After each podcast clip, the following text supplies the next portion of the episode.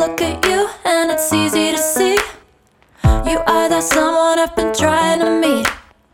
I got your number, won't you pick up the phone? Bonjour très chers auditeurs et auditrices, j'espère que vous allez bien. On se retrouve aujourd'hui, nous sommes le 15 décembre 2023 pour le texte que j'ai écrit sur le métro. Métro, pourquoi le métro? Parce que le métro tout simplement, je, je l'ai fréquenté pendant des années et le métro ça a toujours été intense. Donc euh, tant euh, lorsque j'ai commencé à sortir, lorsque ma mère m'a commencé à laisser euh, à fréquenter Paris sans elle, j'ai beaucoup utilisé le métro, donc j'aimais beaucoup cette voilà ce moyen de transport. On, se retrouve avec mes cousines ou mes copines euh, au hall, euh, on allait partout, Tour Eiffel, euh, Trocadéro, voilà. Le métro c'est le moyen de transport ultime en tout cas sur Paris. Et autant quand je suis devenue maman, les choses ont été différentes. Ben ouais bon, j'avais la voiture, donc du coup je prenais moins le métro.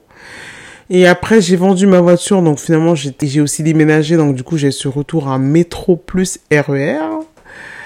Donc là, c'était c'était plus complexe. J'appréciais moins les transports parisiens. Euh, ça me fatiguait, les gens étaient aigris. Moi-même, j'étais dans le truc aussi. Euh, c'était vraiment boulot, métro, dodo. Le métro, il se passe beaucoup de choses dans le métro parce que c'est un moyen de transport qu'on utilise le matin. Euh, donc le matin, on peut dire qu'on a un semblant de... On se voit pas la face, mais le, le matin, on se dit, bon, on va aller quand même bosser, on n'a pas envie, on, on- on râle, euh, et voilà. Et le soir, pareil, donc il faut que euh, qu'il y ait un retard de, de, de, RER ou autre, et là, tout est bousculé, tout est en retard, on arrive tard à l'école, Ah, moi, ça m'est beaucoup arrivé. Aller récupérer ma fille, voir que le métro, euh, peu importe le métro, hein, euh, de la ligne 4, exemple, toujours en retard, toujours un souci, toujours un truc. Avec le RERD, j'en pouvais plus. Et limite, des fois, euh, je prends, une fois, j'ai carrément pleuré pour le RERD. J'ai pleuré pour le RERD parce qu'en fait, j'étais à une station de gare de Lyon.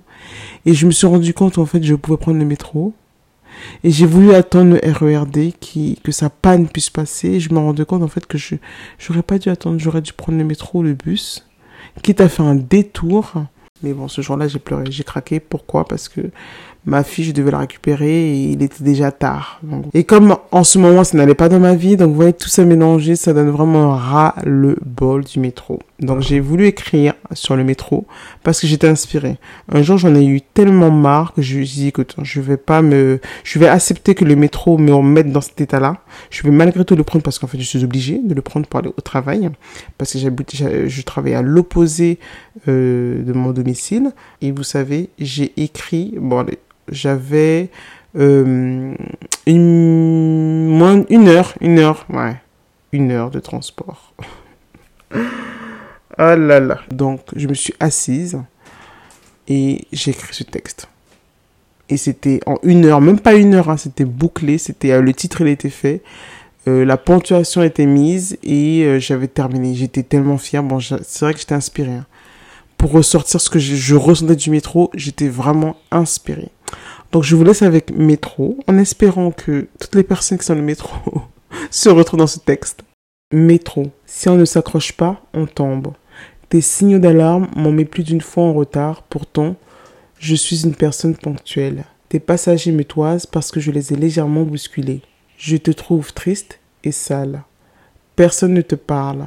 Certains regards sur leur téléphone, certains regards se croisent comme pour dire Regarde, je porte du Chanel.